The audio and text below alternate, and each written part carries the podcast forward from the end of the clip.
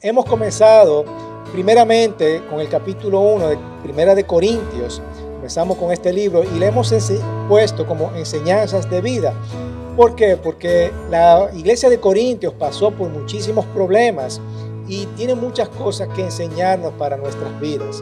Es poderosísimo lo que podemos aprender acerca de esta carta que Pablo le escribe a los Corintios. En primer lugar, comenzamos definiendo quiénes somos nosotros, quién soy yo, quién soy. Y vimos el primer capítulo, los primeros versículos, en donde Pablo define e identifica, le da identidad a estas personas que son problemáticos, son pecadores, pero Pablo le dice, óyeme, ustedes son llamados, ustedes son llamados por Dios para tener comunión con su Hijo, para tener esa comunión con su Hijo, y han sido santos, ustedes son santos delante de Dios. Esta es nuestra identidad, eso es quien yo soy. ¿Quién es usted? Yo soy un santo, llamado por Dios a hacer su voluntad para tener comunión con su Hijo Jesucristo, para servir al pueblo de Dios. en el caso de ustedes, óyeme, yo soy santo, llamado por la voluntad de Dios a ser pone ahí, llena su espacio en blanco a ser un músico, a ser eh, un ama de casa, a ser un doctor, a ser un médico, a ser un electricista, para servir al pueblo de Dios. Y todo eso es para su gloria. Si usted está, haciendo algo que no va de acuerdo a la voluntad de Dios, usted no ha sido llamado por Dios, porque no está haciendo su voluntad. Bueno, esto es tan sencillo como eso. Luego, en el segundo, eh, eh, segundo domingo, estábamos hablando de lo enriquecido que nosotros somos. Pablo les dice, óyeme, ustedes son ricos, son ricos en Cristo por su gracia. Ustedes han recibido esa gracia del Señor Jesucristo, que ustedes merecían la muerte, ustedes merecían todo lo peor, pero el Señor te ha dado gracia. Y a esa gracia, por esa gracia, ustedes son ricos. No necesitan absolutamente más nada. No necesitan absolutamente más nada. Ya ustedes son ricos, lo tienen todo, todo lo que ustedes necesitan, gracias a su gracia, a su gracia, ¿verdad? A esa, a esa gracia inmerecida, porque ustedes merecían la muerte, pero ustedes son ricos, ya no necesitan más nada. Está reforzando su identidad, está reforzando su identidad y le está diciendo quiénes son ellos. ¿Ok? Y en el día de hoy estamos tratando el tema de unido unido. Y Pablo aquí ya comienza a tratar los temas de, verdad, ¿verdad? Una vez que ya identifica quiénes son estas personas y, les dice, óyeme, ustedes son ricos en Cristo Jesús por su gracia, le, está confirmando esa identidad, quiénes son ellos, ahora comienza a tratar los temas. Y en el día de hoy vamos a ver esto, los diferentes puntos de vista en nuestros hogares, en nuestros pueblos, en nuestras naciones, divide. Los diferentes puntos de vista divide. Y también hace mucho daño a la iglesia, debilitando el propósito al que fue llamado. ¿Ok? Y, lo que una vez estos grupos pequeños de judíos que se fue acrecentando, y luego los gentiles también, porque Pablo predicó a los gentiles, es decir, estaban los, los judíos y los no judíos, es decir, los gentiles, estaban en esta iglesia primitiva y había división. Había una gran cantidad de personas que tenían este tipo de división. Había diferencias que estaban causando fricciones en el cuerpo de la iglesia. Habían ideas, percepciones, incluso hasta rituales religiosos que eran imperfectos dentro de todo lo que era perfecto, dentro de la perfección de la palabra de Dios. Y en los días de los Corintios fue un, ejemplo perfecto, ¿verdad? De cómo eh, podemos ver estos comportamientos de la iglesia en estas divisiones y cómo nosotros podemos aprender muchísimo sobre esto. Incluso eh, un poquito más adelante, en el capítulo 3, Pablo dice, ustedes tienen celo los unos con los otros y se comportan como la gente pecadora. Y Pablo lo está diciendo hablando fuerte, ¿verdad? Y este tipo de pensamiento se está plagando también, o se ha plagado durante, todo, durante todos esos años en nuestras iglesias. Hay partidismo, ¿verdad? Hay partidismo. Desafortunadamente, en la sociedad moderna ahora aceptamos pensamientos filosóficos como parte de, de estas enseñanzas y que tienen autoridad final. También el cuerpo de Cristo se ha acostumbrado a transferir este patrón de pensamiento a este nuevo, nuestra nueva vida cristiana.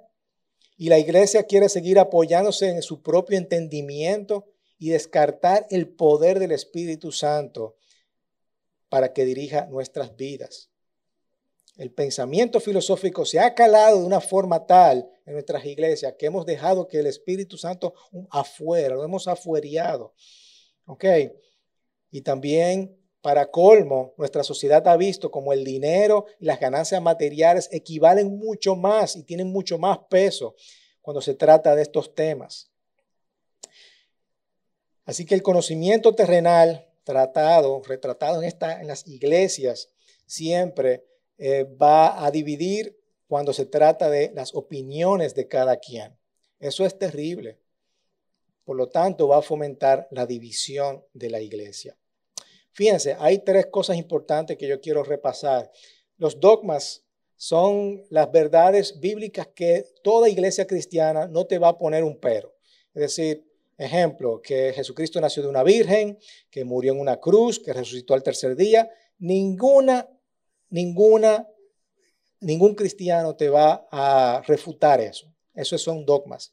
Ahora, hay doctrinas. Doctrinas son verdades bíblicas que las personas tienen algún tipo de diferencia en su forma de interpretación. Y eso también causa división. Y también está lo que Pablo llama las opiniones. Eso es lo peor de todo porque cada quien tiene su propia opinión. Eso está en Romanos 6.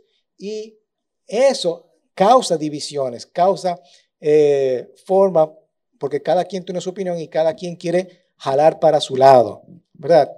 En la época de Corintios, durante, durante cuando Pablo está escribiendo esta carta, él está respondiendo a estos asuntos de divisiones que tenían diferentes opiniones y era causado principalmente porque se creían más sabios que uno que el otro y también por el asunto de que, ah, no, tú te crees, tú, porque tú te crees que eres fulanito de tal, tú, tú tienes más autoridad. Y comenzaban ahí las divisiones. Y lamentablemente, hermanos, esto se ve en nuestras iglesias hoy día. Y no solamente en nuestras iglesias. Cuando hablo de iglesia, ¿verdad? No, estoy hablando de cada uno de nosotros, ¿verdad? Eso se ve en nuestros hogares, nuestra familia, en nuestras naciones, y eso tenemos que evitarlo evitarlo, porque unidos a Cristo, unidos a Cristo es poder para su gloria. Unidos a Cristo es poder para su gloria. Así que vamos a ver lo que dice Pablo en esta carta. Y Pablo comienza ya a tratar estos asuntos importantes.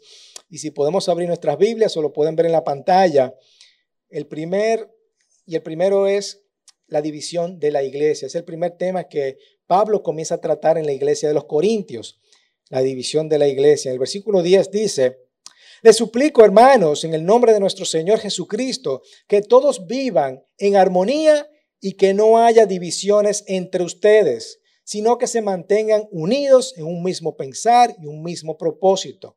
¿Ok? Aquí Pablo les dice, óyeme, debe de haber armonía, debe de haber un mismo pensamiento y debe de haber un mismo propósito. ¿Ok? Entre ustedes no debe de haber ningún tipo de división. Digo esto, hermanos míos, versículo 11, porque algunos de la familia de Chloe me han informado que hay rivalidades entre ustedes, imagínense. Hay discusiones entre ustedes, no puede ser así. ¿Dónde está la armonía? ¿Dónde está el, el, mismo pensar? ¿Dónde está el mismo propósito? Debe de haber unión entre ustedes. No debe de haber rivalidades. Me refiero a que dicen que yo soy de Pablo, otros afirman que yo soy de Apolos, otros de Cefas y otros de Cristo. Es decir, estaban tomando partidismo. Versículo 13, ¿cómo? ¿Está dividido Cristo? ¿Acaso Pablo fue crucificado por ustedes? ¿O es que fueron bautizados en el nombre de Pablo? Gracias a Dios que no bauticé a ninguno de ustedes, excepto a Crispo y a Gallo, bueno, y también a la familia de Estefanas, pero después de ahí no bauticé a ningún otro. Estas son situaciones en que hoy lamentablemente vemos en nuestras iglesias. ¿Cómo debemos de evitar la división de la iglesia? ¿Cómo debemos de evitar esa división? Lo primero que tenemos que entender es que nosotros debemos de predicar el Evangelio tal y como es y no con sabiduría humana. Para evitar divisiones en la iglesia, tenemos que predicar el Evangelio tal como es, tal como es y no con sabiduría humana, como vamos a ver ahora. Versículo 17, pues Cristo no me envió a bautizar, sino a predicar el Evangelio. Y eso es sin discurso de sabiduría humana para que la cruz de Cristo no perdiera su eficacia. Y Pablo dice, Cristo no me envió a bautizar. ¿Pablo estaba desacuerdo con el bautizo? No, es simplemente que esto no era un motivo para que las personas lo usaran como pretexto para estar dividido. Simplemente él estaba reforzando, óyeme, por el, por el hecho de que yo te haya bautizado, eso no significa que tú me tienes que seguir a mí. Eso no es lo que estamos buscando acá. ¿Ok? Él me envió a predicar el Evangelio sin discurso de ningún tipo de sabiduría humana. Ningún tipo de sabiduría humana, porque cuando le metemos, le, intentamos poner la sabiduría humana, ahí es donde el Evangelio pierde su eficacia. Y ahí es donde lamentablemente, incluso uno, mi persona, ha cometido el error querer meter cosas de la, del mundo, ¿verdad? Y olvidarme echarme como un poquito para, para, los lados y no predicar el Evangelio tal y como es. Y por eso es que me gusta, vuelvo y repito, este tipo de prédica, ¿verdad? La, la prédica expositiva, en donde estamos viendo versículos por versículos, porque estamos predicando la palabra de Dios. No estamos poniendo más nada que ahí.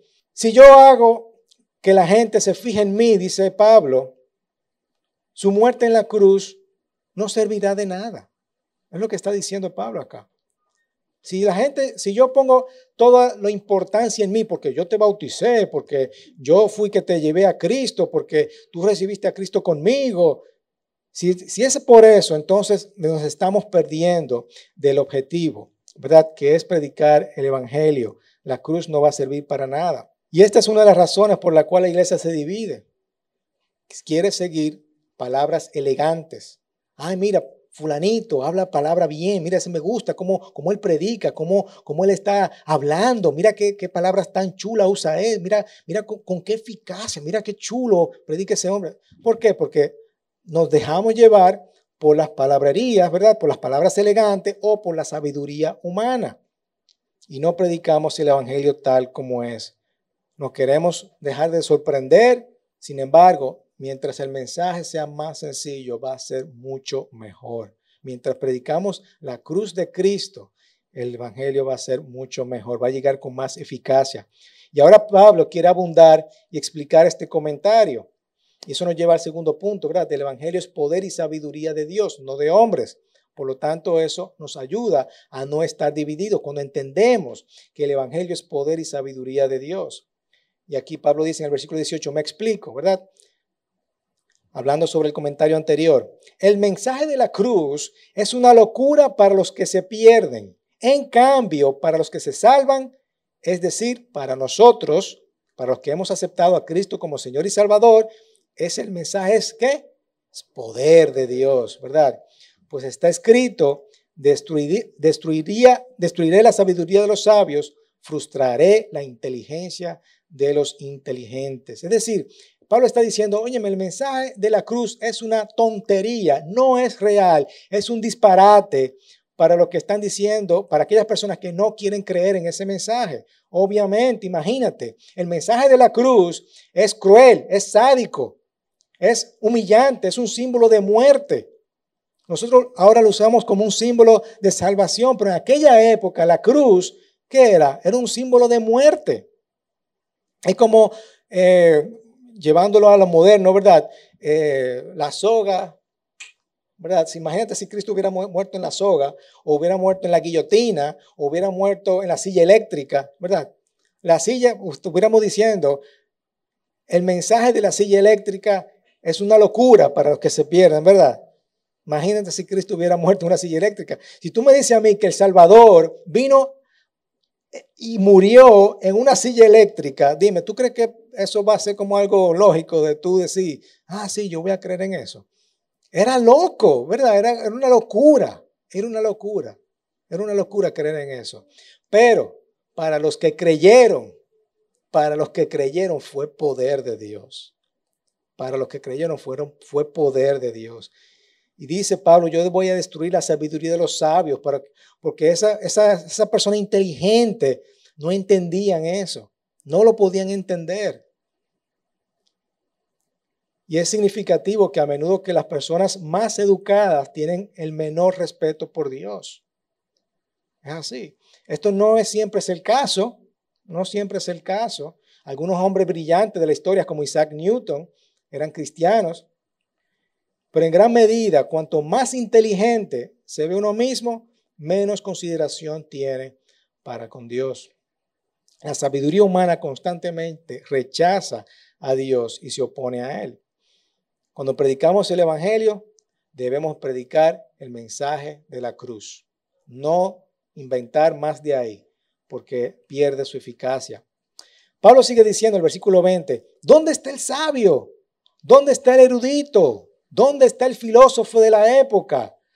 ¿No ha convertido Dios en locura la sabiduría de este mundo? O sea, este mensaje tan loco, tan fuera de serie, que la salvación viene a través de una persona que va a morir en la cruz, imagínate eso. Uno de los estudiantes, esto es un cuento, ¿verdad? Uno de los estudiantes de la clase de Albert Einstein decía que habían decidido que Dios no existía. Y Einstein le preguntó, ¿cuánto de todo el, cuánto de todo el conocimiento de ustedes, porque eran personas inteligentes, ¿verdad? Tenían entre ellos colectivamente como clase.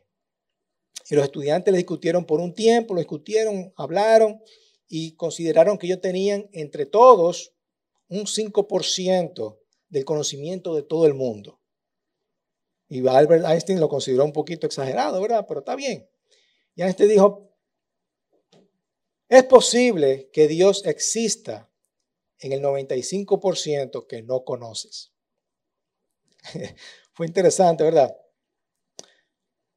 Versículo 21 dice, ya que Dios en su sabio designio dispuso que el mundo no lo conociera mediante la sabiduría humana. Es decir, Dios fue más inteligente. Él dijo, yo no voy a hacer que la gente se salve por sabiduría humana. ¿Ok? No lo voy a hacer así. Y gracias a Dios que fue así, porque imagínate, Ah, no, como yo soy un poquito brutico, yo no, no me voy a salvar, ¿verdad? o no entiendo ese mensaje que tú me estás predicando, ¿verdad? Tuvo bien a salvar mediante la locura de la predicación. ¿A quiénes? A los que creen. ¿Tú te quieres salvar? Debes de creer. Tan simple como eso. Y obviamente Pablo no está condenando el aprendizaje, por supuesto, la educación. Simplemente dice que la sabiduría humana es inútil para el mensaje de la salvación. De hecho, el teólogo Spurgeon, ¿verdad? Muy famoso, dice, es cierto que un ciego no juzga los colores, un sordo no juzga el sonido, y un hombre que nunca ha sido avivado a la vida espiritual no puede juzgar las cosas espirituales. Es decir, ¿cuántos de nosotros o muchos de ustedes quizás le predicaron el Evangelio, no llegaron al Evangelio porque precisamente creían que era una locura y no podían juzgar el Evangelio porque realmente no han recibido nada en su espíritu. Pero una vez, díganme ustedes que, que, todos somos cristianos acá, cuando recibimos a Cristo, no hemos visto la verdad espiritual, no hemos visto lo espiritual en nuestras vidas. ¿Verdad que sí? Claro, ahora podemos decir, guayo, sí, el, Señor sí existe, el poder, hay poder en Dios, hay poder en la cruz, porque yo ya espiritualmente ya lo tengo acá, ¿verdad? Ya lo he experimentado, ya lo he experimentado. Versículo 22. Los judíos piden señales milagrosas, los gentiles buscan sabiduría. Claro, los judíos estaban buscando un Mesías que los salvara, que lo liberara del pueblo romano. Ellos querían ver milagros, querían ver, no, yo quiero ver a mi Mesías con una espada, con un escudo, acabando con los romanos. Y si no es así, bueno, por lo menos que haga milagros. ¿Verdad?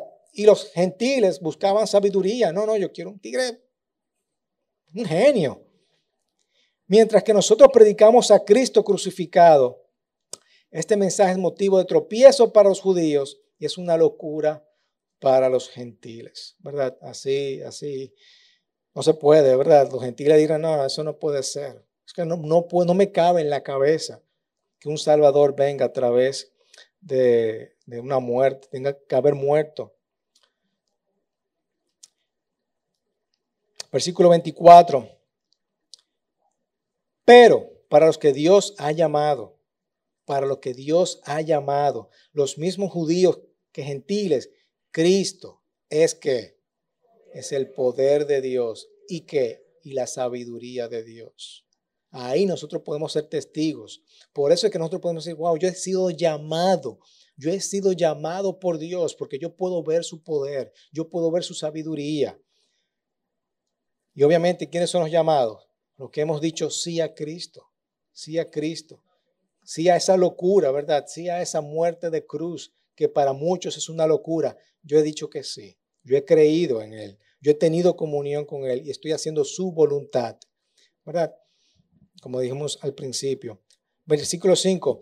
Pues la locura de Dios es más sabia que la, la, sabiduría humana y la debilidad de Dios es más fuerte que la fuerza humana.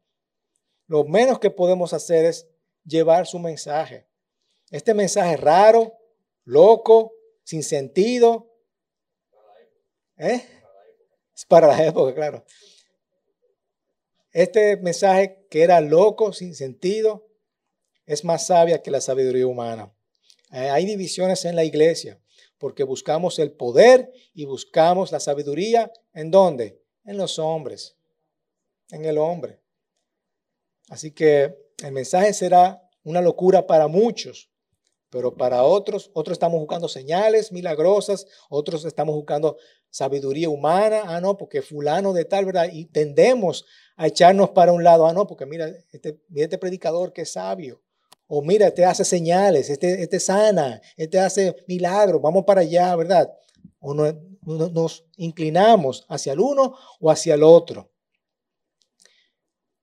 Y no hemos aceptado que el mensaje de la cruz es poder y sabiduría de Dios, con algo bien sencillo, ¿verdad? También, ¿cómo evitamos divisiones en la iglesia? Tercero, unidos a Cristo, tenemos la, sabiduría necesaria para su gloria. Unidos a Cristo, tenemos la sabiduría necesaria. No necesitamos más nada. La única sabiduría que necesitamos es estar unidos a Cristo. Y todo eso es para su gloria. Versículo 26. Hermanos, consideren su propio llamamiento. No muchos de ustedes son sabios según criterios meramente humanos, ni son muchos los poderosos, ni muchos los de doble cuna. En otras palabras, recuerden lo que ustedes eran cuando Cristo los eligió. Según la gente, muy pocos de ustedes eran sabios. Es decir, Pablo le está diciendo, mira, tú no eras tan sabio, tú no eras tan inteligente. y muy pocos de ustedes ocupaban puestos de poder o pertenecían a familias importantes. Es decir, ustedes no eran hijos de papi y mami. ¿Verdad? Ustedes no tenían dinero, no eran ricos. Pero Dios escogió, miren a quién, miren, fíjense bien, esto es muy importante. Dios escogió a quién? A lo insensato del mundo para avergonzar a los sabios. Y escogió lo débil del mundo para avergonzar a los poderosos. También escogió Dios a lo más bajo y despreciado y lo que no es nada para anular lo que es. Pablo, ¿quiénes fueron los discípulos de Pablo? Fueron pescadores, personas que, que, no sabían mucho, no tenían mucho conocimiento. Y ellos fueron los que predicaron el Evangelio. Pablo fue uno de los pocos que eran eruditos, que sabían, ¿verdad? Habían estudiado, estudiosos. Pero los demás no eran, quizá Mateo, que sabía mucho de matemáticas y era el cobrador de impuestos, ¿verdad? Lucas, que, era, que fue médico.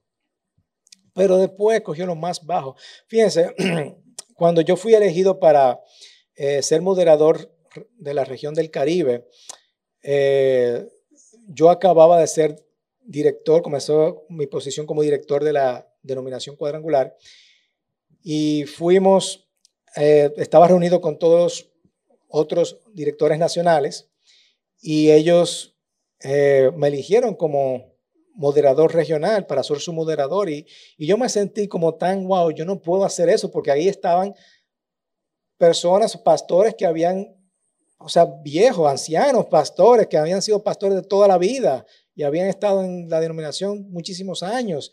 Y yo me sentía, wow, yo podría hacer eso. Y un pastor me dijo, una pastora me dijo este mismo versículo, este mismo versículo. Dios escogió lo insensato del mundo para avergonzar a los sabios y escogió lo débil del mundo para avergonzar a los poderosos. También escogió Dios lo más bajo y despreciado y lo que no es nada para anular lo que no es.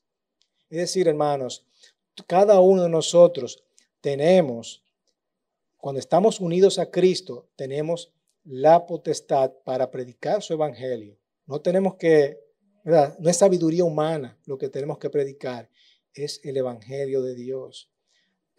Y eso es lo que no, no va a permitir esa división entre nosotros. Cuando nosotros estamos claros en el mensaje, vamos a estar bien enfocados.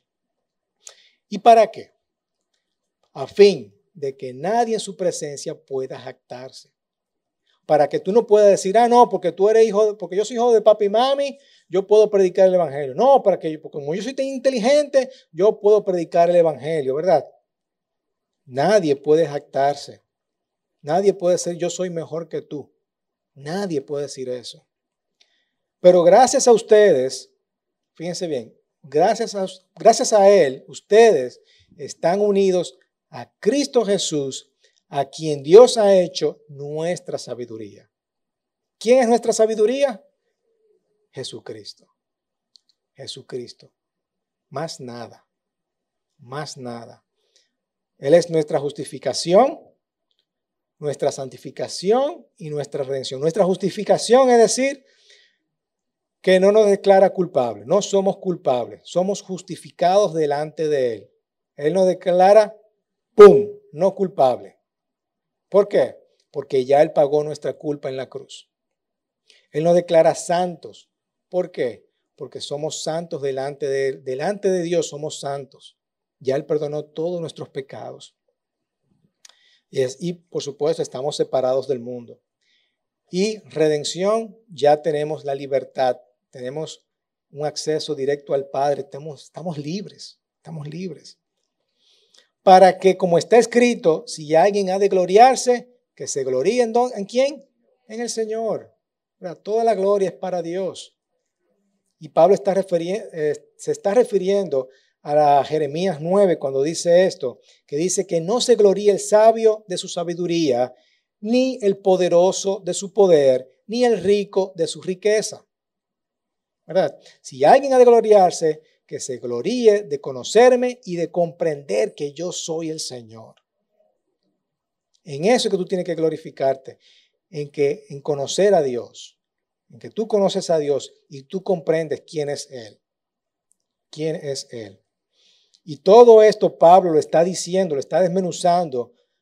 Hermanos, no hay razón para estar divididos. No debes de creerte más que nadie por tu sabiduría, ni debes seguir a nadie, ¿verdad? Porque eso es lo que estaba sucediendo. Cada quien cogía para su lado.